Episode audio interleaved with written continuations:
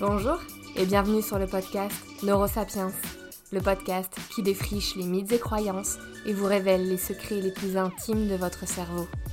Découvrez l'outil le plus précieux de l'homme, celui qui nous a permis, à nous, Homo sapiens, de construire notre histoire.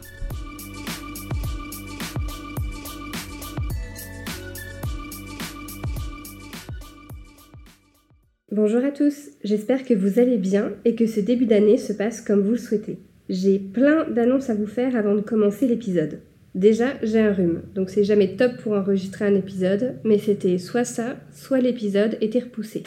Deuxième annonce, les trois coqs du voisin ont décidé de pousser la chansonnette en canon depuis 5 heures non-stop. Donc le côté rustique de l'épisode, c'est cadeau, malheureusement, je peux rien y faire. Troisième annonce, je suis hyper touchée de vous dire que Neurosapiens a dépassé les 10 000 abonnés sur Instagram. C'est irréel et assez dingue. Le nombre n'est jamais un but en soi, mais s'il me touche autant, c'est parce qu'il représente tout autant d'échanges et de rencontres passionnantes. Alors merci d'être toujours plus nombreux chaque jour à suivre les aventures Neurosapiens. Pour célébrer ces 10 cas, je ferai un concours sur Instagram courant février. Quatrième annonce. Je me lance à 100% dans l'aventure de Neurosapiens. C'est-à-dire que je vais tenter, je dis bien tenter d'en faire mon travail, parce que vivre d'un podcast, c'est extrêmement difficile. C'est d'ailleurs pour ça que vous voyez des podcasts s'arrêter tous les 3-4 matins. Il y a deux façons grosso modo de monétiser un podcast. Premièrement, l'ajout de publicités en début ou en fin d'épisode. Pour Neurosapiens, vous retrouverez des publicités en fin de podcast qui resteront dans le thème du bien-être, de la science et de l'éducation. Mon objectif était vraiment que la publicité fasse sens et soit une continuité de l'épisode. Et deuxième façon de monétiser un podcast, les dons. Aussi, si vous souhaitez me soutenir dans cette aventure, j'ai ouvert une page de dons et ces derniers me permettront de consacrer toujours plus de temps à la création de contenu Instagram et podcast. Donc bien sûr, il n'y a aucune obligation, le podcast reste toujours gratuit. Mais si vous souhaitez me soutenir, je vous mets le lien en description de l'épisode. Et si vous connaissez des gens qui ont eu trop d'argent à Noël, n'hésitez pas à leur passer le lien. Et cinquième et dernière annonce, j'ai le regret de vous dire que nous nous retrouvons cette semaine pour le dernier épisode de la saison 3 de Neurosapiens. Mais pas de panique, il y aura une saison 4, bien entendu, et celle-ci commencera dans quelques semaines. Grâce à toutes vos propositions, j'ai déjà tous les thèmes qui seront abordés dans la saison 4. L'intelligence, l'esprit critique, le mentalisme, la manipulation douce de la magie, la musique, le bonheur, la peur, etc. J'ai déjà hâte de partager tout ça avec vous. En attendant, c'est parti pour le dernier épisode de la saison 3. J'ai eu l'idée de ce sujet d'épisode quand j'ai reçu une question sur Instagram de Noémie qui me demandait Quand on est dans un train à quai et que le train d'à côté est en mouvement, pourquoi notre cerveau nous donne la sensation que c'est notre train qui bouge? C'est comme si je le ressentais bouger physiquement alors que pas du tout. Cette question a trait à ce qu'on appelle les illusions visuelles. Et des illusions visuelles, nous en vivons plein au quotidien. Enfin, en tout cas perso, j'en ai plusieurs au quotidien. Que ce soit l'impression que la lune est immense à l'horizon, puis ridiculement petite dans le ciel, ou encore quand je suis dans la mer avec un fort contre-courant, j'ai l'impression de nager en marche arrière. Il existe aussi des illusions visuelles que tout le monde connaît, comme celle de la fameuse robe noire et bleue ou blanche et dorée. Comment cela est-il possible? Ces illusions visuelles sont-elles un bug du cerveau? Nous nous poserons les questions suivantes. Comment notre perception fonctionne-t-elle? Quelles parties du cerveau sont responsables des illusions? Quels contextes sont particulièrement propices à créer des illusions? Nous verrons les dessous des illusions les plus fréquentes au quotidien et pourquoi nous les avons.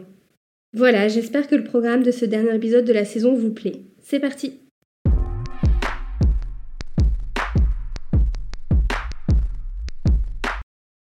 Alors, nous allons commencer par les illusions visuelles.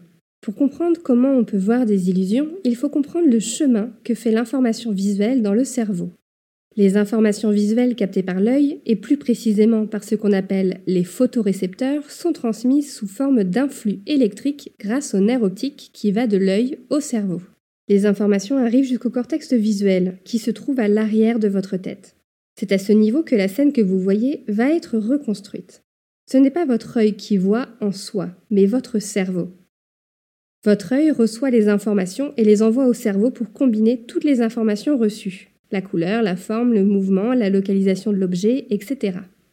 L'analyse des informations visuelles commencée dans le cortex visuel va se poursuivre ensuite dans plein d'autres régions du cerveau.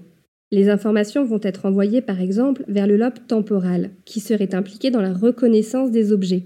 mais aussi vers le lobe pariétal qui serait essentiel à la localisation de l'objet. C'est pour cela qu'on dit que c'est notre cerveau qui construit la perception que nous avons de ce qui nous entoure. Si vous ne me croyez pas encore, voici deux éléments qui finiront de vous convaincre. Premièrement, on va faire un petit jeu ensemble. Cachez votre œil gauche avec votre main et regardez devant vous avec votre œil droit. Levez votre pouce de la main droite et tout doucement, faites-le passer devant votre œil, de la périphérie jusqu'à devant vous. Continuez toujours à fixer un point devant vous. À un endroit précis, vous verrez votre pouce disparaître, puis réapparaître quelques millimètres plus loin. En fait, sur votre rétine, il existe une région sans photorécepteur, où nous sommes totalement aveugles. C'est ce que l'on nomme la tache aveugle. Et pourtant, lorsque vous regardez devant vous, vous ne voyez aucune tache aveugle. Votre cerveau a construit la pièce manquante de votre vision. Il a déduit ce qu'il devait y voir. Un autre exemple assez flagrant de la construction de la vision par votre cerveau est issu d'une étude menée en 2020 par Michael Cohen, chercheur neuroscientifique américain. Il a placé un casque de réalité virtuelle sur plusieurs personnes et leur a fait regarder l'image d'un paysage entièrement coloré.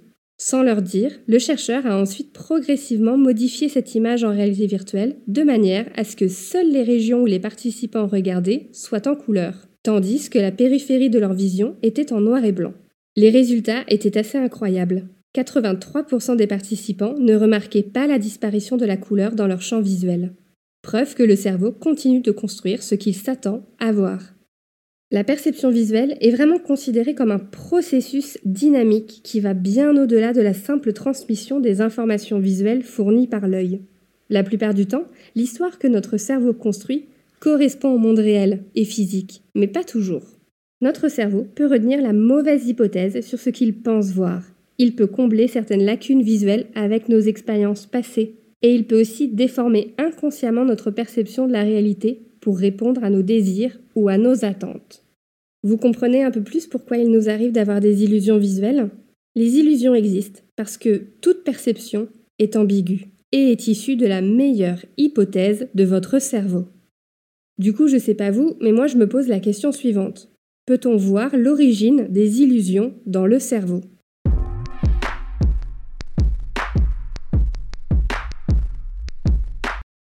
On définit une illusion visuelle comme une perception visuelle qui fournit des conclusions non conformes à la réalité objective en matière de forme, de distance, de dimension, de couleur, d'orientation, etc. En neurosciences, on adore étudier les illusions parce qu'elles nous ouvrent une porte sur les possibilités de la perception et révèle comment notre vision fonctionne et comment notre cerveau échoue à recréer le monde physique. Et oui, personne n'est parfait. Patrick Cavano est chercheur en neurosciences au Dartmouth College au Canada et s'est particulièrement intéressé aux mécanismes cérébraux des illusions visuelles. Grâce à la neuroimagerie IRMF, Cavano et son équipe ont cherché à répondre à la question suivante. Quelle est la source cérébrale de l'illusion? À quel moment dans le processus visuel la perception consciente diverge-t-elle des informations visuelles réelles? Cavano a monté l'expérience suivante. Il a montré deux animations visuelles différentes à neuf participants soumis à un IRM. Factuellement, ces deux animations étaient différentes. Pourtant, lorsqu'on interrogeait les participants, ces derniers ne voyaient qu'une seule et même animation. Pour eux, il n'y avait aucune différence entre les deux. À quel moment du processus d'analyse visuelle le cerveau se fait-il duper? La première hypothèse était que l'illusion était générée dans le cortex visuel, situé à l'arrière de la tête. C'est la partie du cerveau qui traite directement les informations provenant de vos yeux. Sauf que l'IRM a révélé que ce système visuel n'était pas dupe de l'illusion. Chaque animation produisait un schéma d'activation différent dans le cortex visuel. En d'autres termes, le système visuel pense que ces deux animations sont différentes.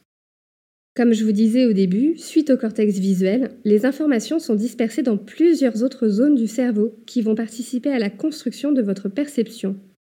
Et eh bien dans son étude, Cavano a remarqué que l'origine de cette illusion se trouvait dans le lobe frontal. Ce lobe frontal s'activait de la même façon lors des deux animations.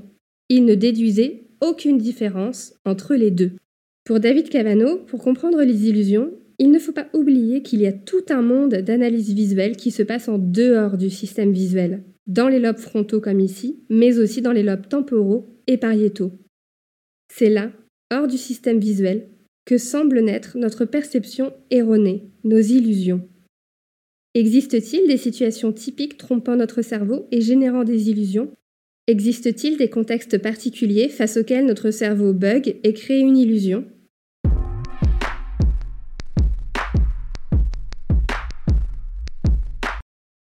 Oui, il existe des situations particulières où votre cerveau va se dire What the fuck, qu'ai-je en face de moi? Que vais-je faire de ces informations? Allez, tant pis, je conclus à l'arrache. Bon, il conclut pas tant à l'arrache que ça, en tout cas toujours moins que vous durant les deux dernières minutes d'un examen. Il existe des situations qui viennent favoriser les illusions, et votre cerveau fait du mieux qu'il peut pour choisir l'hypothèse de perception qui lui semble le mieux convenir. Le contexte joue en effet un rôle primordial dans la perception. Nous allons voir que quatre contextes viennent particulièrement provoquer des illusions. Premièrement, le contexte temporel. Prenons directement un exemple pour voir son impact. Quand on regarde un point rouge ou je ne sais quelle couleur pendant plusieurs secondes, notre système visuel s'adapte à cette couleur. De sorte que si l'on regarde ensuite une feuille blanche, on perçoit la couleur complémentaire au rouge, à savoir plus ou moins du vert. Et c'est comme ça pour toutes les couleurs qu'on fixe longuement avant de regarder un espace blanc. Deuxièmement, il y a une influence du contexte physique. Et quand je parle de contexte physique, je parle de la taille des objets. La taille réelle d'un objet n'est absolument pas perçue en tant que telle par le cerveau. Notre cerveau estime la taille d'un objet d'après le contexte. Par exemple, deux cercles de même taille sembleront de taille différente si l'un est accompagné de cercles plus grands, tandis que l'autre est accompagné de cercles plus petits. Un autre exemple du quotidien est que la Lune semble changer de taille au fur et à mesure de la nuit. Quand elle se lève à l'horizon, la Lune apparaît immense, mais quelques heures plus tard, lorsqu'elle est haute dans le ciel, elle semble bien plus petite. Pourtant, la Lune ne change pas réellement de taille. Lorsque la Lune se lève à l'horizon, nous la voyons à côté de maisons, d'arbres, etc. Le cerveau agrandit alors la Lune pour créer une logique de taille. Si vous voulez vérifier cela par vous-même, prenez un anneau ou une bague et regardez la Lune à travers quand elle est à l'horizon et quand elle est tout en haut. Vous verrez qu'il n'y a aucune différence en vérité. Troisièmement, il y a l'influence du contexte émotionnel. Le contexte dans lequel nous évoluons change aussi notre façon de percevoir la réalité. Par exemple, les araignées semblent plus grosses aux personnes souffrant d'arachnophobie, la phobie des araignées. Aussi, des hommes portant des armes semblent plus grands et plus forts que ceux utilisant des outils de jardinage, par exemple.